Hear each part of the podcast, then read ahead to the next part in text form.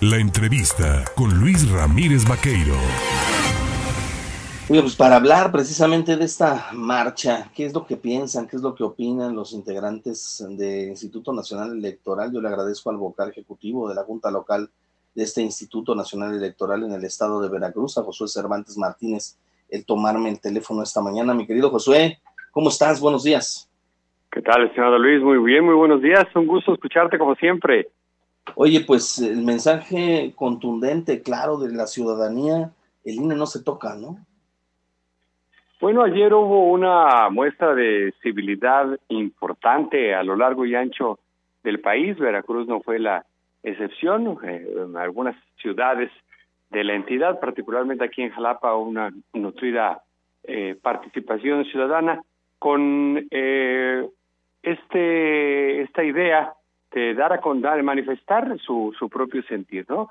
El día de ayer el INE hizo un reconocimiento eh, a la ciudadanía que de manera civilizada, que de manera ordenada, pues salió a, a manifestarse y me parece que es lo que hay que resaltar, querido Luis.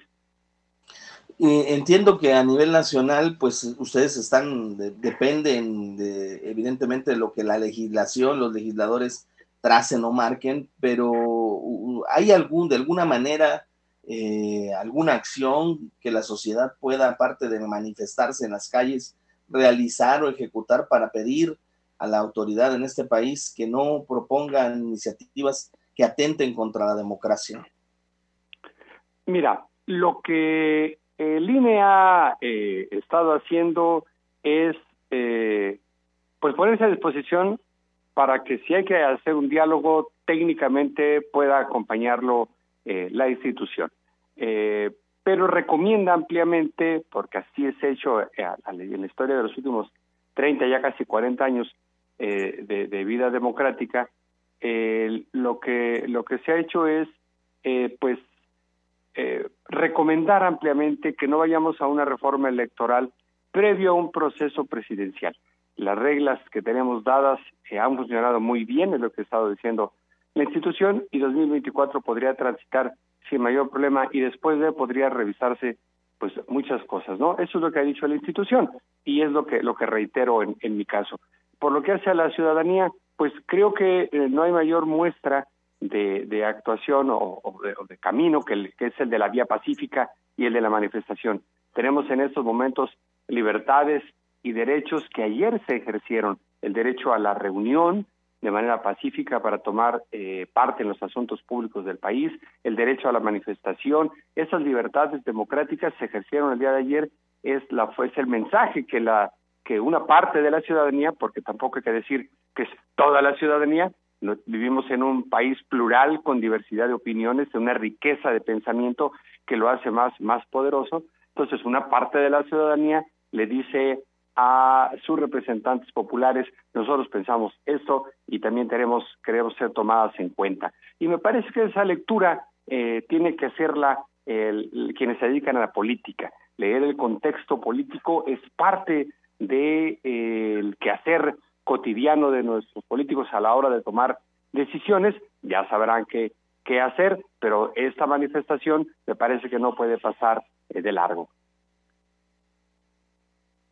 cuando los argumentos se ven rebasados, cuando eh, se acaban los elementos para poder contradecir lo que se ve en las calles con el apoyo ciudadano a favor de la democracia, aparecen voces dentro de esta clase gobernante que comienza a señalar, por ejemplo, la aparición de grupos o cofradías racistas y clasistas. Han comenzado a hablar de una famosa agrupación denominada los Waldis, que serían pues todos aquellos que con José Woldenberg estarían enconados, dicen en el Instituto Nacional Electoral, ¿se vale esta clase de argumentación cuando se está viendo otra cosa en las calles?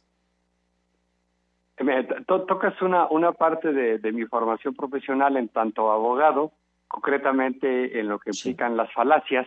Las falacias son aquellos argumentos eh, que parecen verdades, pero que este, están investidos de una aparente verdad porque realmente no es así. No quiero meterme en esa en esa discusión por más que tocaste esta fibra, querido Luis, si me lo, si me lo permite, si me lo permite tu auditorio. Yo creo que lo que hay que retomar eh, al final del día son las ideas.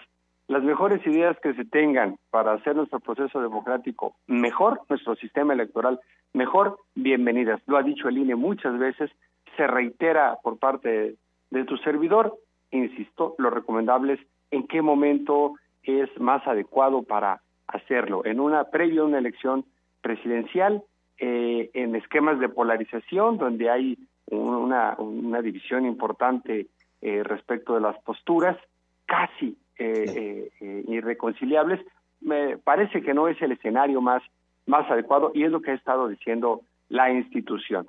Entonces, pues las ideas, querido Luis, me parece que es lo, lo mejor que, que, que, nuestra riqueza nacional. Hay muchas posturas, hay muchas propuestas, hay, hay, posicionamientos interesantes. Bueno, pues ya serán nuestros legisladores, nuestros legisladores quienes le den lectura a los mismos, ¿no?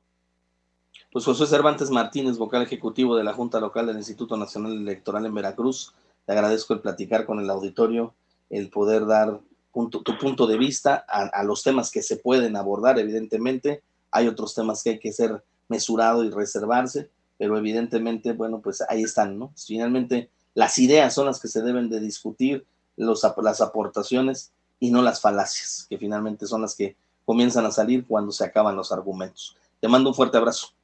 Un abrazo para ti, que de Luis. Saludos a tu auditorio. Bonito día. Gracias.